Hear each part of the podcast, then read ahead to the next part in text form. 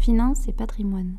Bienvenue sur Finance et Patrimoine, le rendez-vous des coulisses de la finance. Je suis Olivier Scrooge, cofondateur de Scrooge Finance, la plateforme des experts de la finance, de la fiscalité et du patrimoine. Je reçois via ce réseau des talents qui partagent leurs secrets et leurs meilleures méthodes pour doper vos résultats. Que tu sois débutant ou expert, abonne-toi. Ce podcast va devenir ton meilleur allié. Finance et patrimoine. Bonjour à tous et bienvenue sur cette nouvelle émission du podcast Finance et patrimoine, les secrets backstage. Aujourd'hui, nous allons parler d'immobilier ancien et répondre à la question comment investir dans l'ancien en bénéficiant des dispositifs fiscaux en vigueur? Nous allons passer en revue tous les dispositifs prévus par l'État pour investir dans l'ancien en profitant des allègements fiscaux. Pour ce faire, j'ai un invité de marque qui est Jean Lefebvre, le fondateur de Neovi. Neovi, c'est société qui propose des solutions dans l'immobilier neuf et ancien. Bonjour Jean Lefebvre. Bonjour Olivier. Bienvenue sur le podcast. Merci. Merci de m'accueillir. C'est avec plaisir. Euh, est-ce que tu peux te présenter rapidement et, nous dire un petit peu qu'est-ce qui t'anime dans la vie? Euh, Pour me présenter rapidement, écoute, je suis donc le dirigeant de Neovic, une société, comme tu l'as dit, où on fait de la promotion immobilière dans le neuf et dans l'ancien. Donc euh, dans le neuf, on des terrains sur lesquels on édifie des immeubles. Dans l'ancien, c'est des immeubles euh, que l'on récupère en général à réhabiliter, qu'on réhabilite et que donc on remet sur le marché euh, à l'état neuf. Et euh, je suis arrivé dans cette activité puisqu'en fait à la base j'étais conseiller en gestion de patrimoine. J'avais pas mal de clients qui avaient des, besoins pour faire des, des, investissements immobiliers dans l'ancien et ça remonte à 2000 8, euh, j'avais du mal à trouver en fait des, des, des, biens qui correspondent réellement à ce dont avaient besoin mes clients. Et je me suis dit, bah, je vais fabriquer finalement ce dont ils ont besoin. Donc, euh, bah, je me suis lancé sur une première opération pour mes clients, puis une deuxième, puis une troisième, etc. Et donc, euh, j'en suis arrivé au point où aujourd'hui, je n'exerce plus le métier de conseiller en gestion de patrimoine depuis 2019, puisqu'on a cédé le cabinet à ce moment-là. Et euh, je m'occupe maintenant exclusivement de la partie immobilière à travers Neovi où euh, on fabrique donc des solutions immobilières dans le neuf et dans l'ancien, euh, aussi bien pour des personnes qui vont acheter pour leur résidence principale que pour des personnes qui vont investir. Et pour certaines personnes, ça passera pour un investissement dans l'ancien avec des avantages fiscaux, d'où le, d'où le sujet aujourd'hui. Voilà. donc, du coup, est-ce que tu peux nous, nous, un petit peu nous brosser quels sont les, les différents dispositifs actuels qui permettent justement de bénéficier de ces leviers fiscaux et qui permettent de se constituer un patrimoine immobilier dans l'ancien Alors c'est une bonne question parce qu'il y en a pas mal et c'est vrai qu'ils sont moins connus que les dispositifs dans le neuf. Euh, dans le neuf, pour refaire un peu l'historique, il y a eu pas mal de, de, dispositifs qui ont été créés au fur et à mesure des années. Alors un coup ça s'est appelé Dorobien, un coup ça s'est appelé Célier, etc. Puis actuellement on est sur la loi Pinel. Et euh, c'est des dispositifs qui, en eux-mêmes sont plutôt bien faits, mais qui ne correspondent pas forcément à tous, les, investisseurs. Et il y a pas mal de dispositifs dans l'ancien qui peuvent être intéressants. Alors, le premier dispositif dans l'ancien qui peut être intéressant, mais le dispositif en lui-même, c'est le même que dans le neuf, c'est la loi Pinel. Puisqu'en fait, tout le monde le sait pas forcément, on peut faire du Pinel dans l'ancien. Alors, il faut respecter tout un tas de critères pour pouvoir faire ça.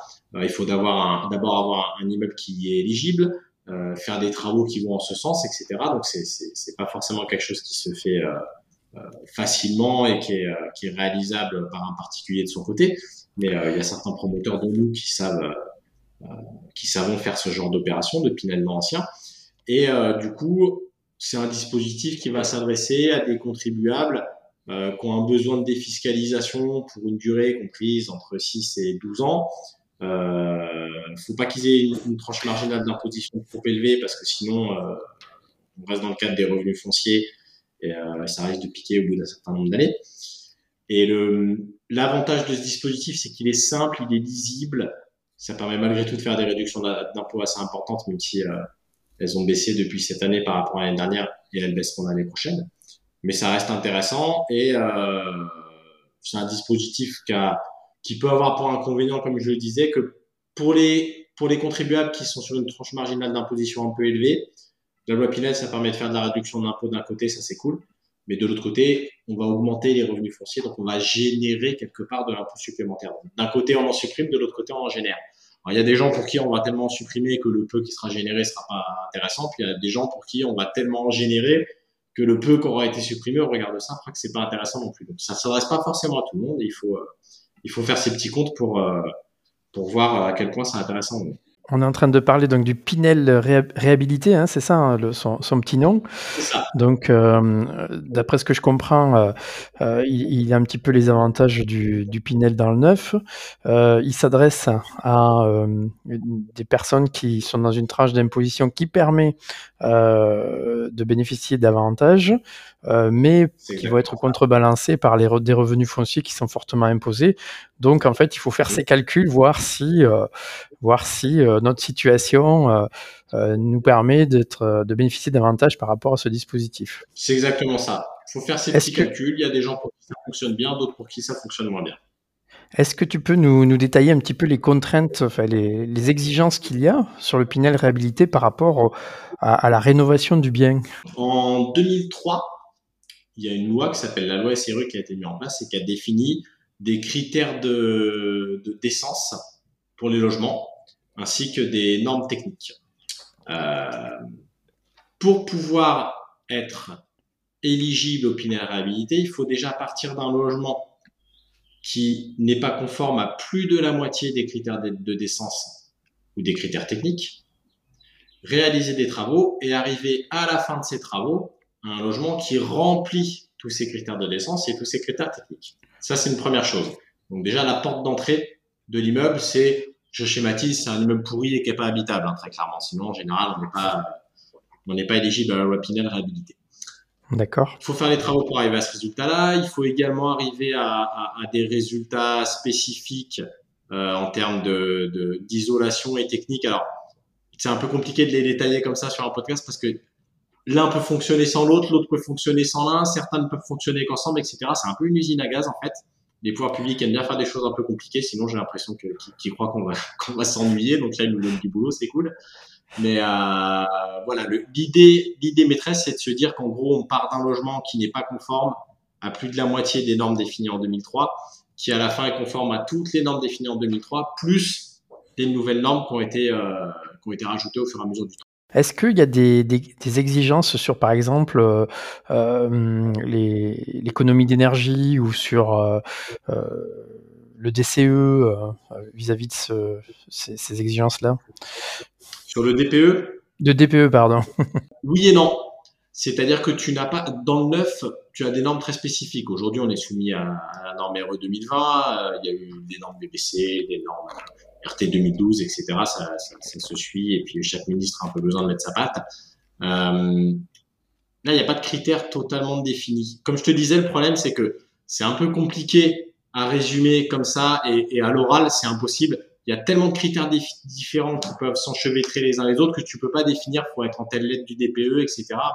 L'idée maîtresse, c'est que de toute façon, en, ayant respecté tous les critères qui ont été définis, tu arrives sur un DPE où globalement, tu seras au pire sur du, sur du C. Voilà. Tu seras, tu, tu pourras arriver sur du B, sur du A, sur de l'ancien. Faut, enfin, c'est, faut oublier, c'est faisable, mais c'est, techniquement très compliqué. Donc, c'est en train de des surcoûts qui font que le, le jeu en vaut pas la chandelle. Mais euh, globalement, tu arrives sur du C en termes de DPE. C'est une moyenne. D'accord. Hein.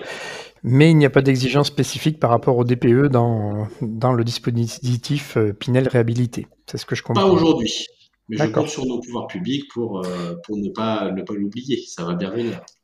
Est-ce qu'il y a d'autres exigences, notamment par rapport à ensuite des loyers pour les locataires qui, de, qui seraient plafonnés ou qui seraient encadrés du moins? Exactement. Euh, la loi de départ, c'est la même que pour la loi Pinel normale, entre guillemets, c'est-à-dire dans le neuf. Donc, on va avoir un plafond de loyer qui va être appliqué, qui va dépendre de la surface du logement et de la zone dans laquelle on se situe. C'est-à-dire que on a défini plusieurs zones, la zone bis, la zone A, la zone B1, la zone B2, la zone C.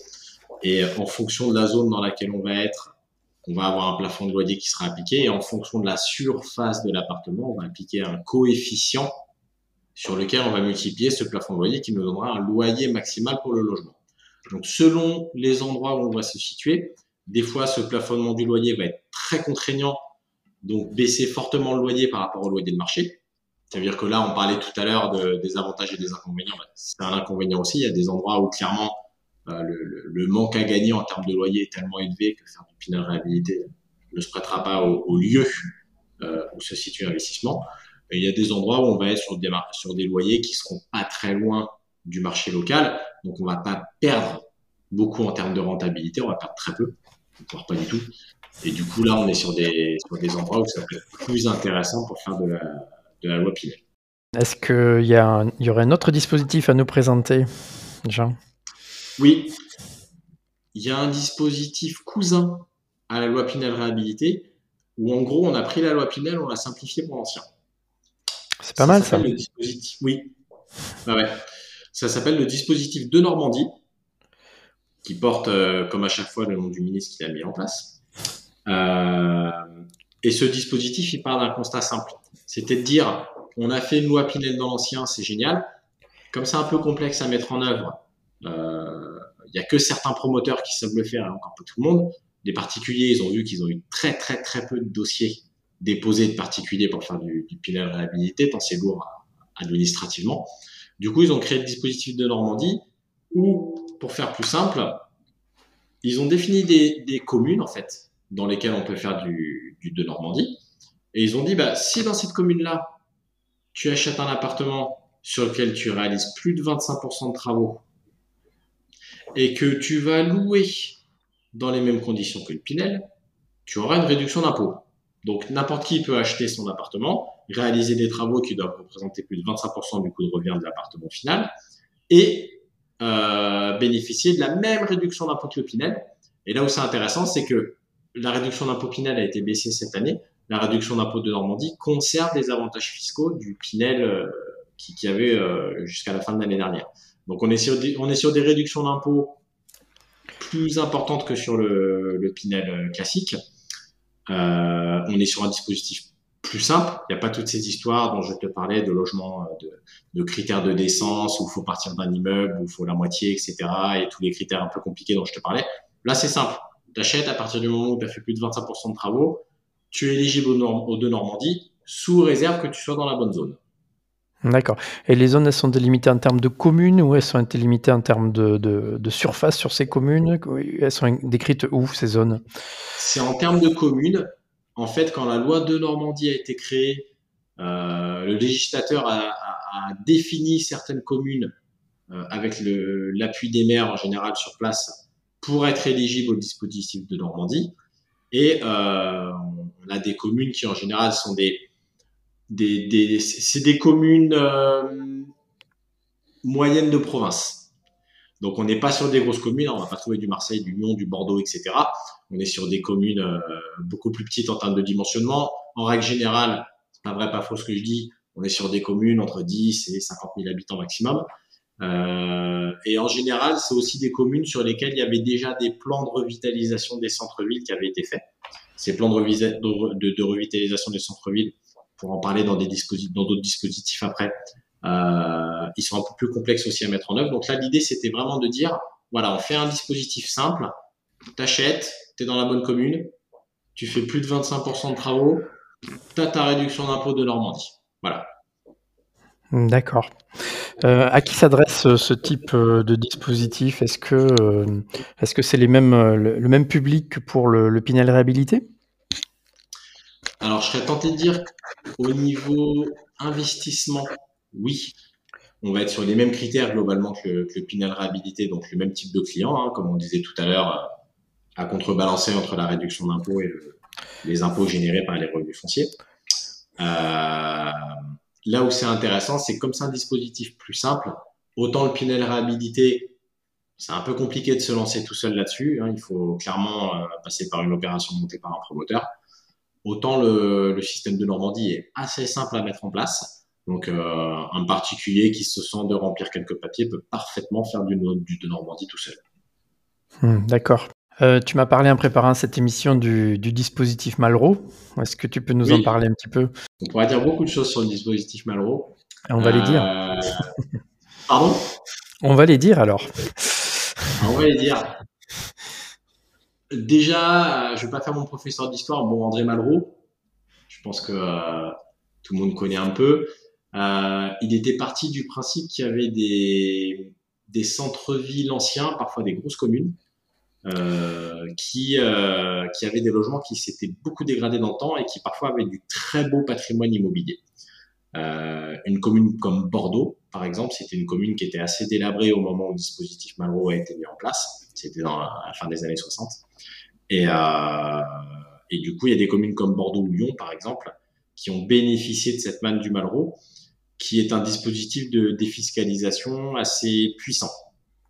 Euh, pour faire simple, parce que comme toujours, les choses se sont complexifiées avec le temps, Aujourd'hui, le dispositif Malraux, il peut s'appliquer sur soit certains secteurs qui sont définis où chaque immeuble peut être en Malraux, il en reste beaucoup, soit euh, des immeubles qui sont frappés de ce qu'on appelle une, une, DUP, une déclaration d'utilité publique, c'est-à-dire que la mairie va définir un certain nombre d'immeubles qui sont des immeubles importants pour la commune, c'est des immeubles sur lesquels il y a une histoire, sur lesquels il y a du patrimoine, et sur lesquels on va pouvoir faire de, de la loi Malraux en bénéficiant d'une réduction d'impôt qui va dépendre en fait des travaux réalisés sur l'immeuble. C'est-à-dire que on achète un appartement ou un immeuble, il y a des travaux qui sont réalisés et il y a soit 22, soit 30% du montant des travaux réalisés qui rentrent en réduction d'impôt.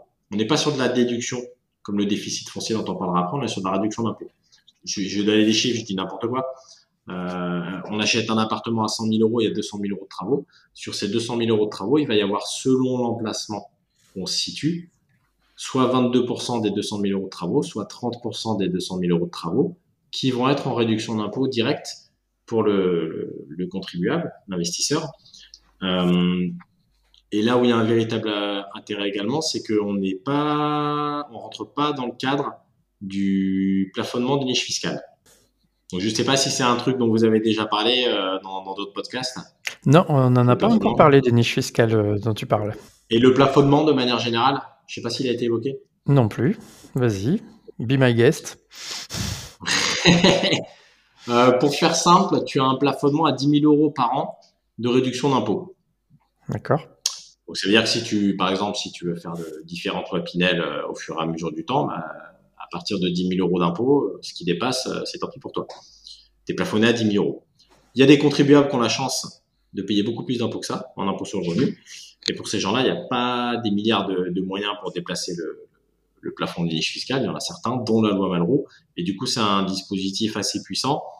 Et ça peut être intéressant, du coup, pour des personnes qui, par exemple, ont des revenus qui peuvent être assez euh, inégaux d'une année sur l'autre, qui ont une ou deux années exceptionnelles où ils savent que ça va beaucoup rentrer et donc ça va beaucoup sortir sous forme d'impôt.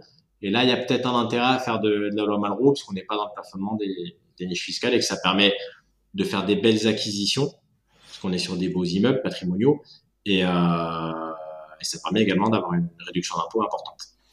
D'accord. Comment on trouve ces immeubles euh, justement qui sont euh, éligibles au dispositif Malraux? Très très bonne question. Déjà, il faut être euh, dans un des secteurs qui le permet. Alors auparavant, c'était assez simple, il y avait peu de types de secteurs, maintenant il y en a plein, avec tous des acronymes plus compliqués les uns que les autres.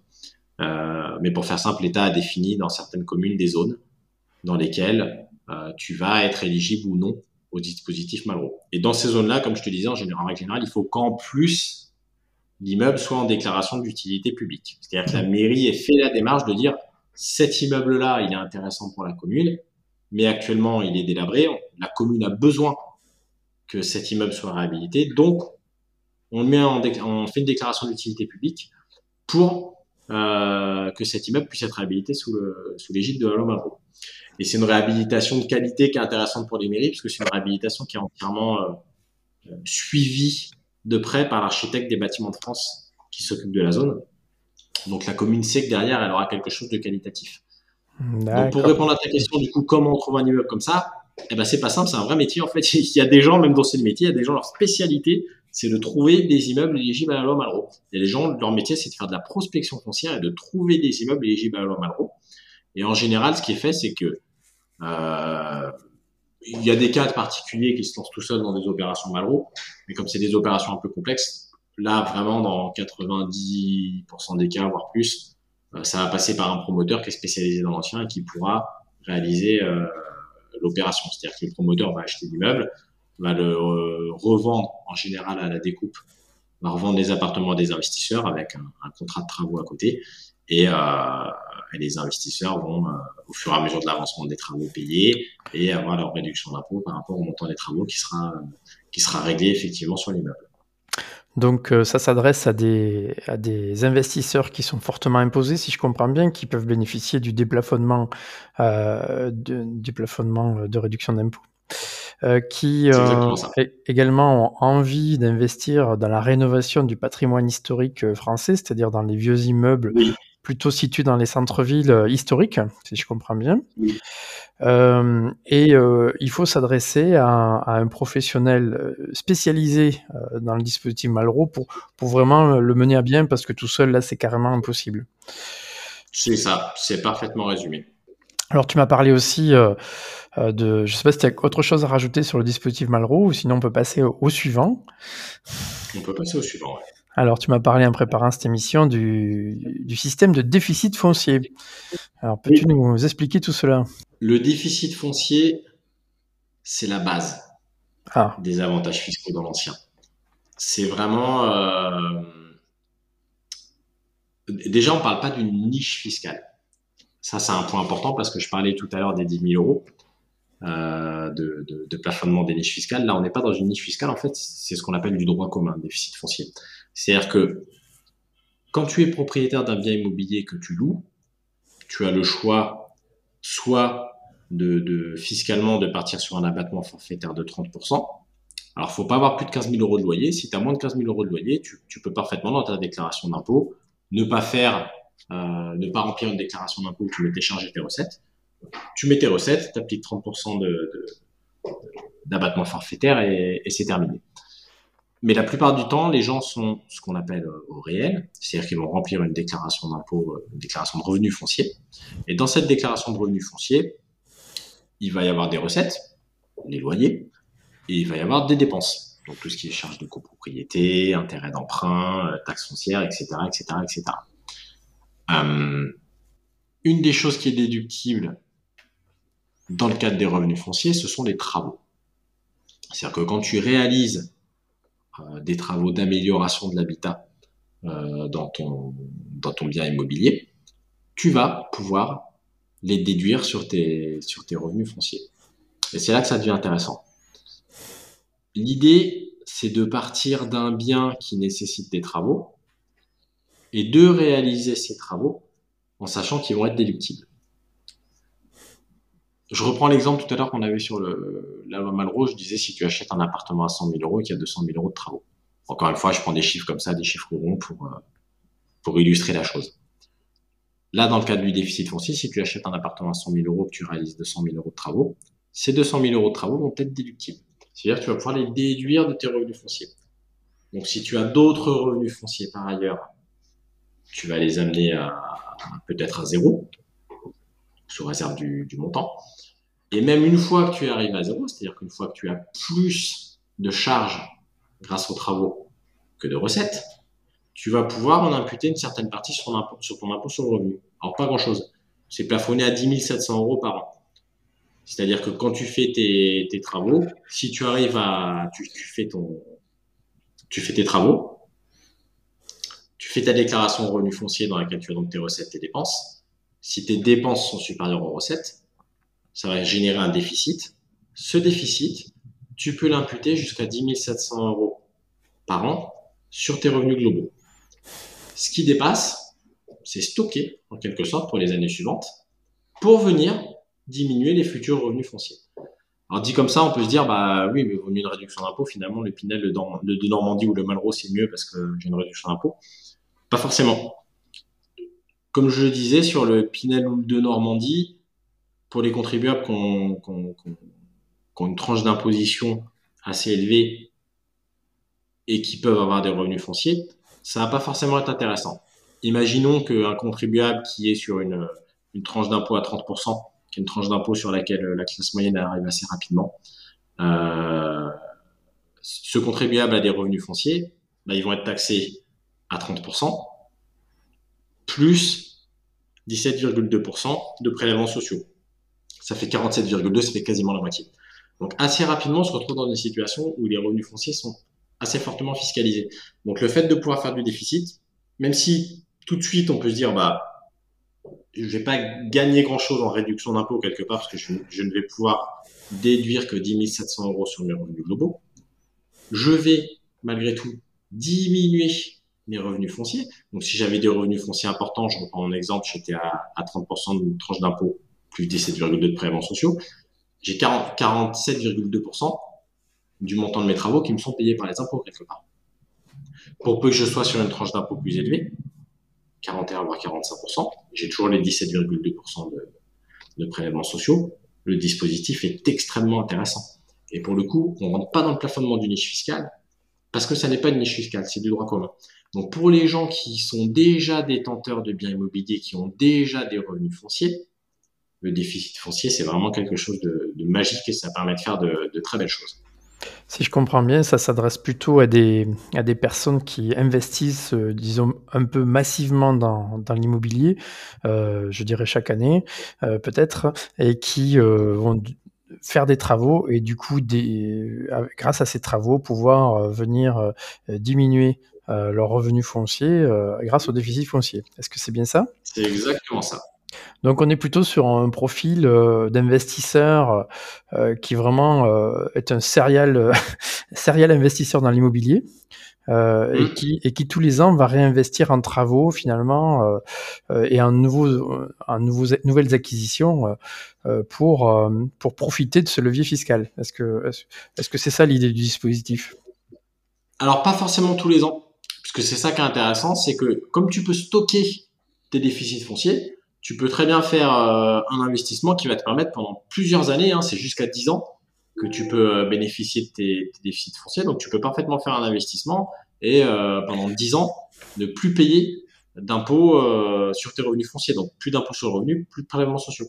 D'accord. Sur un seul investissement. Si on reprend l'exemple concret que tu avais pris, donc euh, un achat à 100 000 euros d'un bien, plus 200 000 euros de travaux, et puis une, une, imposition à 30% euh, du, du, contribuable, euh, sur combien de temps il peut imaginer pouvoir utiliser le déficit foncier dû aux travaux? Tout dépend finalement de ses revenus fonciers. Admettons que le contribuable dont je parle, il a 20 000 euros de revenus fonciers avec 200 000 euros de travaux, bah, il est tranquille pendant 10 ans. Euh, est-ce qu'il y a des inconvénients à ce, à ce, système-là? Je serais tenté de dire que dans le dispositif en lui-même, non, il n'y a pas d'inconvénient. C'est un dispositif qui est, qui est, plutôt assez bien foutu. Euh, le principal inconvénient, fait à la revente. C'est-à-dire que quand tu revends ton bien immobilier, puisque ce n'est pas ta résidence principale, tu vas être imposé sur ta, sur ta plus-value immobilière. Mhm. Et le calcul de ta plus-value immobilière va se faire de la manière suivante. On regarde ton prix d'acquisition, on regarde ton prix de vente, on fait la différence entre les deux et c'est cette partie-là qui est taxée. Dans le cadre du déficit foncier, puisque tu as acheté un appartement sur lequel il y a des travaux qui ont été faits après, le prix d'acquisition, les travaux ne vont pas rentrer dedans. Donc je reprends mon exemple, j'ai acheté mon appartement à 100 000 euros, j'ai fait 200 000 euros de travaux. Admettons que sa valeur soit de 300 000 euros. Si je revends 300 000 demain, ben on va considérer que j'ai fait 200 000 euros de, de plus-value dessus. Mhm. Donc, cette plus-value va être imposée. Alors, bien évidemment, plus on va garder son bien longtemps, euh, plus il va y avoir des abattements sur cette plus-value, donc moins on paiera d'impôts, etc. Et de manière générale, ça reste quand même avantageux parce que normalement, le but du jeu, c'est d'avoir gagné plus d'impôts sur ton déficit foncier que tu ne vas générer d'impôts plus tard. Il y a aussi un avantage en termes de trésorerie puisque en général tu fais cette opération à crédit et tu vas grâce au crédit gagner de l'imposition et quand tu revends tu, tu vas payer des impôts sur euh, sur quelque chose sur lequel tu auras engrangé des liquidités donc il n'y a, pas besoin d'avoir mis des, des, des, liquidités en œuvre pour cette opération. Malgré tout, il y a cet inconvénient de, la plus-value immobilière qui existe sur, euh, sur ce type d'opération. C'est le seul inconvénient, à mon sens, réel du déficit foncier. Tu m'as également parlé de notre dispositif qui s'appelle les monuments historiques. Oui. Est-ce que, tu peux nous, le détailler, s'il te plaît? Bah, Les monuments historiques, finalement, c'est assez simple, puisque on est sur le dispositif. Je vais simplifier les choses. Allez. On est sur le dispositif du déficit foncier, sauf que je vais pouvoir imputer mes déficits sur mes revenus globaux de manière illimitée. C'est-à-dire que le déficit foncier, comme je te disais, à partir du moment où tu génères du déficit foncier, l'année du déficit, tu ne peux imputer que 10 700 euros sur tes revenus globaux, le reste étant stocké. Monument historique, je reprends mon exemple, 100 000 euros d'achat, 200 000 euros de travaux, boum, je passe mes 200 000 euros, que j'ai déjà du revenu foncier ou pas. Donc pour les gens qui sont des très gros contribuables et qui ont des, des très fortes impositions, c'est un système qui du coup devient très intéressant. D'accord. Donc il s'adresse à des gens euh, fortement imposés pour le coup. Euh, et euh, quel est son principe en fait Qu'est-ce qui est pour comment on peut être éligible en termes d'investissement à, ce dispositif? Le principe, c'est d'acheter un bien immobilier qui est inscrit au monument historique, soit que l'on va mettre en location, soit que l'on va utiliser à titre de résidence principale et qu'on va faire visiter un certain nombre de jours dans l'année. À partir de là, on va pouvoir bénéficier de la réduction d'impôt liée au monument historique. Donc ça, c'est le principe. Après, si on va un peu plus loin, les personnes qui vont être intéressées par ce genre d'investissement dans les monuments historiques, en général, il y a autre chose que le euh, que l'appât du gain. Il y a autre chose que l'idée de faire un investissement rentable. En général, on est sur des personnes qui aiment la pierre, puisqu'on est sur des bâtiments classés au monument historique, donc faut que ce soit des, des, bâtiments qui ont un réel intérêt architectural pour avoir été classés euh, de cette manière. Et donc, on a des, des investisseurs qui, qui aiment la belle pierre et qui ont envie, en général, d'investir sur de la belle pierre. Euh, il y a des gens, j'en fais partie, qui aiment, euh, qui aiment clairement la belle pierre, qui aiment l'histoire, qui ont envie que l'histoire perdure. Et pour que l'histoire perdure sur un immeuble ancien, ben, il y a un moment, il, il faut qu'il y ait des capitaux. Et euh, ce dispositif ont été mis en place pour que des capitaux soient drainés là-dessus. Et très clairement, on est, on est souvent sur des investisseurs qui aiment la belle pierre, puisque les travaux sur des monuments historiques vont toujours être assez lourds et assez coûteux. Et donc, le, très clairement, même si l'avantage fiscal est très intéressant, euh, de manière générale, ça va pas être d'une rentabilité extraordinaire à cause du coût des travaux qui sera très élevé. Donc, on est vraiment souvent sur un profil d'investisseur qui a envie de donner du sens à son investissement, qui n'a pas seulement envie de gagner de l'argent, mais qui se dit, voilà, aujourd'hui, je, je, je vais me servir quelque part de mon imposition pour faire un bel investissement et je vais faire un bel investissement qui aura du sens puisque je vais rénover une partie du patrimoine français qui a été laissé un petit peu à l'abandon et qui va pouvoir revivre. D'accord, c'est un petit peu l'esprit du dispositif est un petit peu le même que celui de, du dispositif Malraux quelque part. Hein. Euh, c'est protéger le patrimoine immobilier français historique. Oui, c'est deux dispositifs que, que l'État utilise de manière complémentaire, effectivement. Le Malraux va être plus ciblé sur des zones, puisque l'État va définir des zones où, il y a, où on peut faire du Malraux. Il va avoir une réduction d'impôt euh, qui est différente de celle du monument historique. Mais effectivement, on, va être sur des, biens où il y a un réel artère architectural. Monument historique, on va encore être en général sur des biens un peu plus, euh, euh, un peu plus patrimoniaux, où il y a un peu plus d'histoire, euh, où on va pas, l'État va pas mettre le zoom sur une zone en disant ben voilà là vous avez le droit de faire du Malraux, il va mettre le doigt sur un bien en particulier en disant voilà, celui-là il est classé au monument historique, monument historique avec tout ce que ça engendre, dont euh, les réductions d'impôts possibles. Donc le, le, la philosophie effectivement est la même, c'est de, de, de, de, préserver le patrimoine architectural français. Euh, mais là où le Malraux va être plus zoné, où on va plus travailler sur une zone, voilà, le centre-ville à tel endroit, euh, on va pouvoir faire du Malraux sur les immeubles euh, en déclaration d'utilité publique. Sur le monument historique, on va vraiment cibler des biens qui, qui sont dans, qui peuvent être n'importe où en France, dans n'importe quelle zone. En préparation à ce podcast, tu m'as également parlé d'une spécificité que tu voulais mettre en lumière, tu tenais particulièrement. Euh, ça s'appelle Locavantage. Euh, alors, est-ce que, tu peux, est-ce que tu peux nous en parler, s'il te plaît? Bah oui, je voulais en parler parce que le loc avantage de pauvre, personne n'en parle. D'accord, bah tu vas sauver le monde. je, ne sais pas si je vais sauver le monde, mais je, vais essayer d'aider le loc avantage. Le loc avantage, personne n'en parle et en plus, c'est vraiment c'est génial. Euh, personne n'en parle, je, pense, parce que ça a été mis en place au mauvais moment. Euh, on se remet dans le contexte, euh, invasion de l'Ukraine, etc. Donc, les gens n'ont pas la tête à ça, la communication n'est pas du tout faite là-dessus. Et du coup, euh, on a un nouveau dispositif qui est mis en place, qui, qui, est, qui est, un super dispositif et à côté duquel beaucoup de gens euh, sont passés pour le coup. Euh, le loc avantage, l'esprit du législateur, c'est de dire voilà, je vais, je vais, je trouve qu'en France, euh, les loyers sont un peu trop élevés, donc je vais permettre à des investisseurs de louer moins cher pour gagner plus. dit comme ça, on se dit il y a un loup quelque part. En fait, c'est assez simple. Euh, L'idée, c'est de pousser un peu ce qui avait été mis en place avec les différents types de défiscalisation dans le neuf, dont la loi Pinel euh, est, le, la dernière héritière, euh, en disant je vais l'appliquer à tout le monde et plus fortement. On se rappelle la loi Pinel, on en a parlé tout à l'heure, il y a une réduction d'impôt et un, des, un, des, un des critères pour être dans cette réduction d'impôt, c'est de louer moins cher que le marché. Euh, et aussi euh, d'avoir des, locataires qui ne dépassent pas un certain plafond de ressources.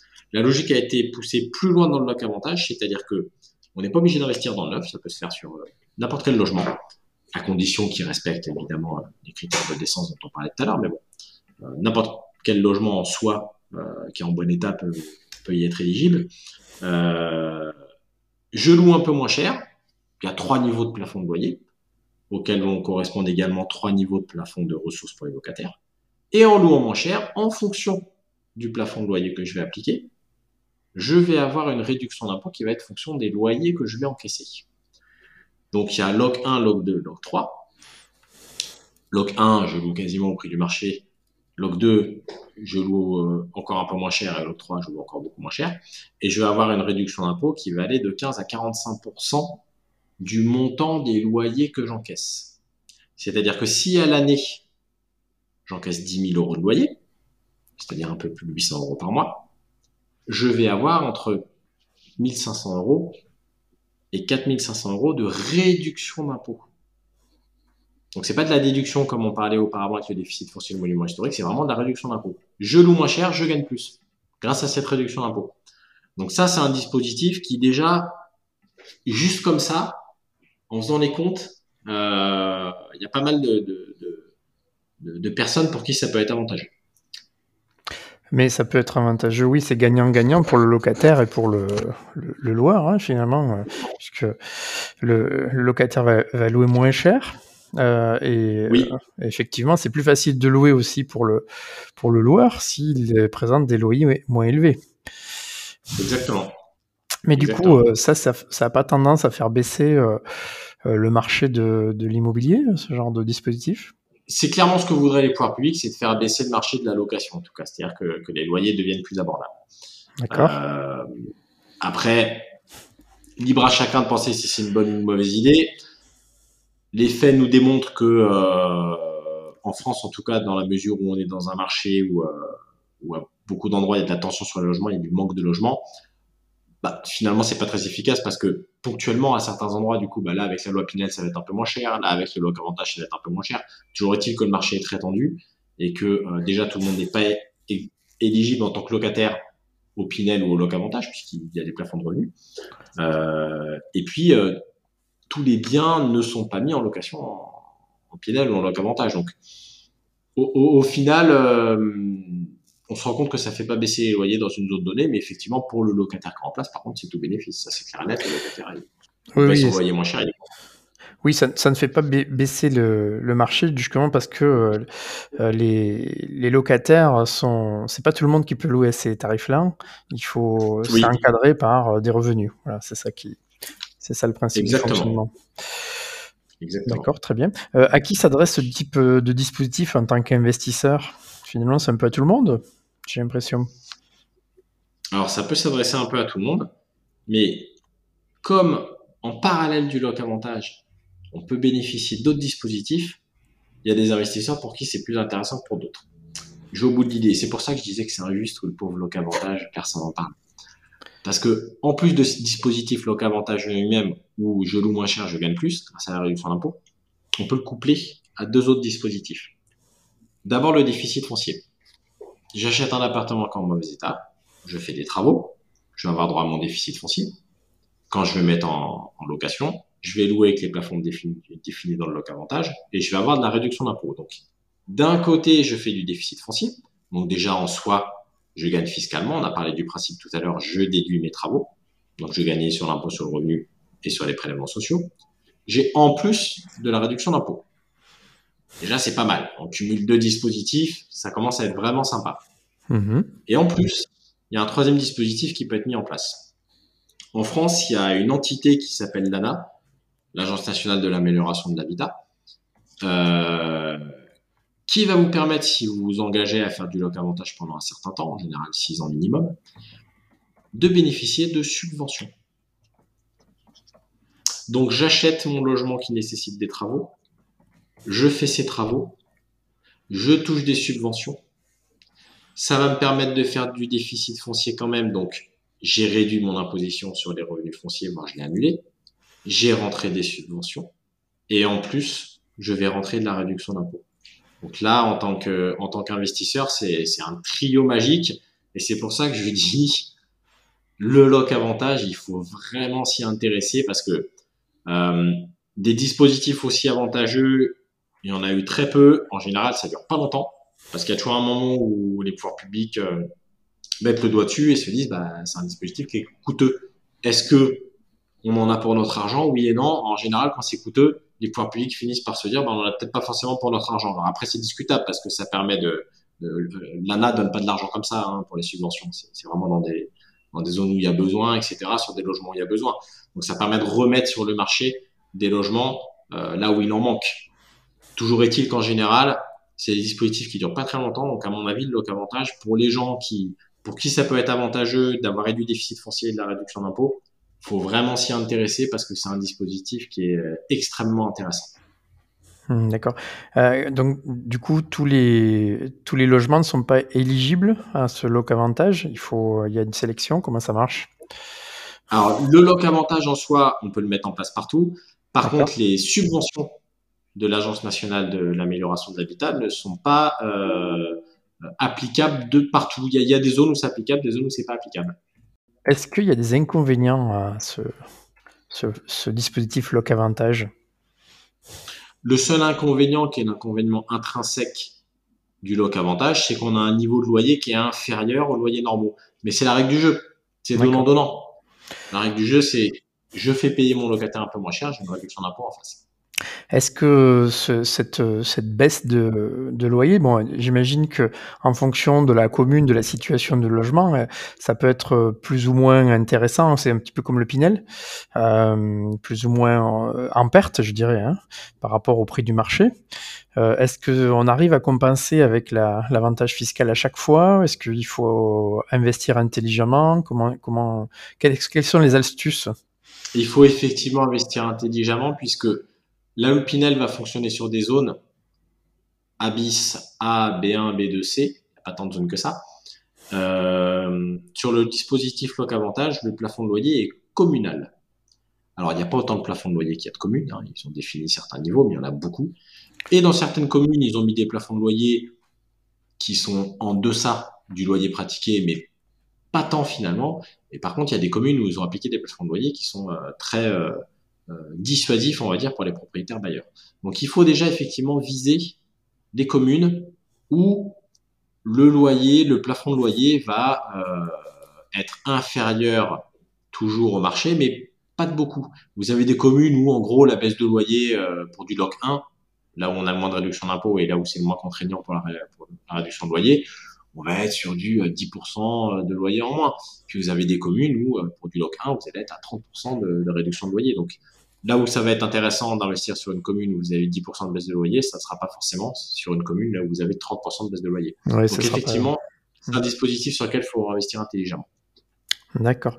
Est-ce qu'on peut, euh, est-ce qu'on peut le faire tout seul, euh, de mettre en place euh, ce, ce système-là, un achat, euh, un investissement avec euh, un, en misant sur loc avantage, ou est-ce qu'il faut être accompagné par un, un professionnel?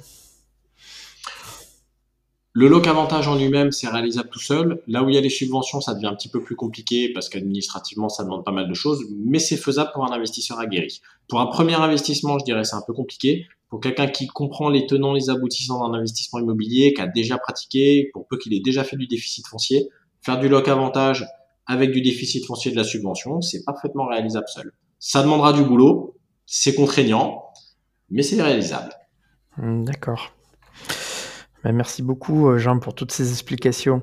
Euh, moi, justement, on, petit peu, on peut généraliser un petit peu la question. Euh, euh globalement, à qui faut-il s'adresser pour mettre en œuvre un de ces dispositifs? Par exemple, si je, on décide de ne pas le faire tout seul, euh, puisqu'on en a parlé hein, de, à chaque fois de la possibilité de le faire tout seul ou pas. si on veut passer par des professionnels, à qui faut-il s'adresser? Alors, il va falloir s'adresser soit à un agent immobilier qui connaît ces dispositifs, vous avez certains agents immobiliers qui, qui sont spécialisés dans ce genre de dispositifs et qui connaissent. Vous avez des notaires et des avocats également qui, euh, qui se sont spécialisés dans ces domaines et qui, qui, les connaissent bien. Et vous avez les conseillers en gestion de patrimoine, puisque le, un bon conseiller en gestion de patrimoine connaîtra l'ensemble de ces dispositifs et saura exactement quel dispositif pourra ou non être intéressant pour, euh, pour son client. Et puis, euh, bah, évidemment, nous, puisque je serais tenté de dire chez Neovi, on les connaît, ces dispositifs, sur le bout des doigts. Alors, on en a parlé rapidement, mais le diable se cache dans les détails et, euh, on connaît tous les détails.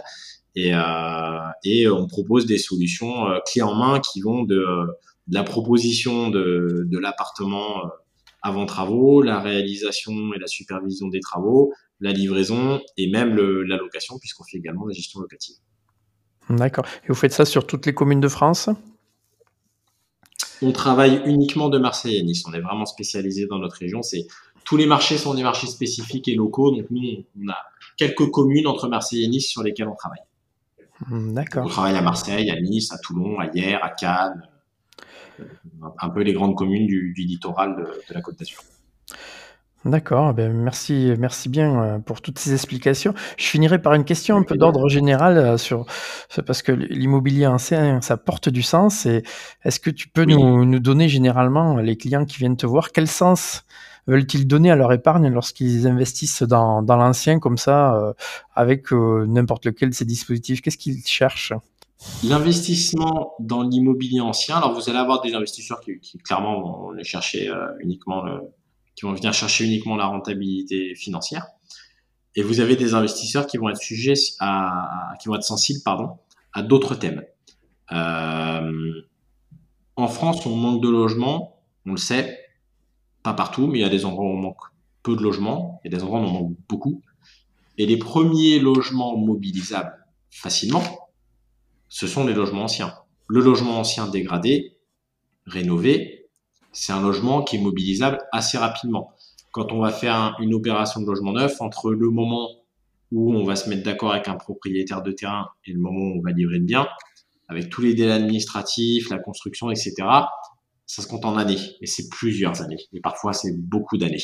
Notamment parce que le, le côté administratif, permis de conduire, permis de construire, etc., peut être très, euh, très complexe. Sur du logement ancien, on répond rapidement au manque de logement. Donc, c'est des logements rapidement mobilisables. C'est des logements qui sont rapidement mobilisables dans les centres de vie. Depuis le milieu des années 70, on a beaucoup construit en périphérie. On a construit des lotissements, on a construit des zones commerciales et on a délaissé les centres-villes. 50 ans de délaissement des centres-villes, ça a laissé un peu des traces et ça a fait quelque part perdre un petit peu l'âme de certaines villes puisque l'âme d'une ville, c'est ses commerces et ses habitants. Et quand vous avez des immeubles dégradés dans lesquels il n'y a plus de commerce et plus d'habitants, le centre-ville se dégrade également. Donc, investir en centre-ville, c'est aussi revitaliser des villes sur lesquelles les moyens ont, pendant 50 ans, été mis sur l'extérieur, à faire de grandes zones commerciales, de grandes zones de lotissement, et à redonner de la vie au centre, avec tous les petits commerces de proximité, etc. Donc, il y a, y a un vrai sens, il y a un vrai sens investissement local. Voilà. Et donc, on a vraiment des, investisseurs qui sont sensibles à ce sujet. Dernier point qui est intéressant, euh, c'est le sujet de l'écologie. Puisque faire du logement ancien, c'est redonner vie à quelque chose qui existe déjà. Donc on ne va pas euh, créer quelque chose de neuf en polluant de par la recherche de nouveaux matériaux, puisque édifier un immeuble ou une maison, ça demande énormément de matériaux principalement du béton, euh, puisqu'on utilise encore pas mal de béton, qui est un, matériau où euh, on utilise beaucoup de, sable euh, et de ciment. Et le, le, sable, c'est une, c'est une ressource qui est toujours embêtante à prélever dans un milieu naturel. Et le ciment, la, la, production demande énormément d'énergie et et produit énormément de CO2. Donc, quand on part d'un immeuble ancien qu'on va rénover, bah, déjà, il y a tout gros œuvre déjà construit. Donc, c'est des tonnes et des tonnes et des tonnes et des tonnes et des tonnes de matériaux qui existent déjà et on ne va pas aller puiser ces tonnes de matériaux dans la nature puisqu'ils sont déjà là. Donc, il y a un sens écologique aussi par le, toute l'énergie qui sera déployée dans la construction. On est sur des chantiers qui sont assez peu énergivores dans leur construction. Donc on va là aussi donner un, vrai sens à son investissement puisque on va avoir un investissement pérenne en centre-ville qui va être beaucoup plus respectueux de l'environnement. Très bien, merci beaucoup euh, Jean pour toutes ces explications. Je pense que les auditeurs auront vraiment apprécié euh, ce panorama complet des, dispositifs euh, sur lequel tu as, réussi à survoler sans rentrer trop trop dans le détail et, technique. Donc merci beaucoup pour, cette clarté. où est-ce qu'on peut te joindre Jean Par quel canal? Si on a des questions à te poser. Si vous avez des questions à me poser, vous pouvez nous retrouver sur euh, Neovi, Instagram et sur Jean Lefebvre sur euh, LinkedIn où on est euh, facilement disponible. D'accord, ben je mettrai tes coordonnées dans les ressources de l'épisode. Avec plaisir. Merci beaucoup pour ta, ta participation et je dis Merci au revoir. Pour l'invitation. Avec plaisir. Et au revoir et à bientôt pour une nouvelle émission. À bientôt, merci, au revoir. Finance et patrimoine. Si vous avez écouté jusqu'ici, c'est que vous avez aimé cet épisode. Alors partagez-le ou laissez-lui 5 étoiles sur Apple Podcast. Ce podcast est rendu possible par Scrooge Finance, la plateforme des experts en solutions financières, fiscales et patrimoniales pour vos projets de vie personnels et professionnels. Que ce soit pour lancer un projet, préparer sa retraite, investir pour l'avenir ou bien simplement faire un bilan pour explorer les possibles, rendez-vous sur www.scrooge.finance. A très bientôt pour un nouveau podcast Finance et patrimoine, les secrets backstage. Finance et patrimoine.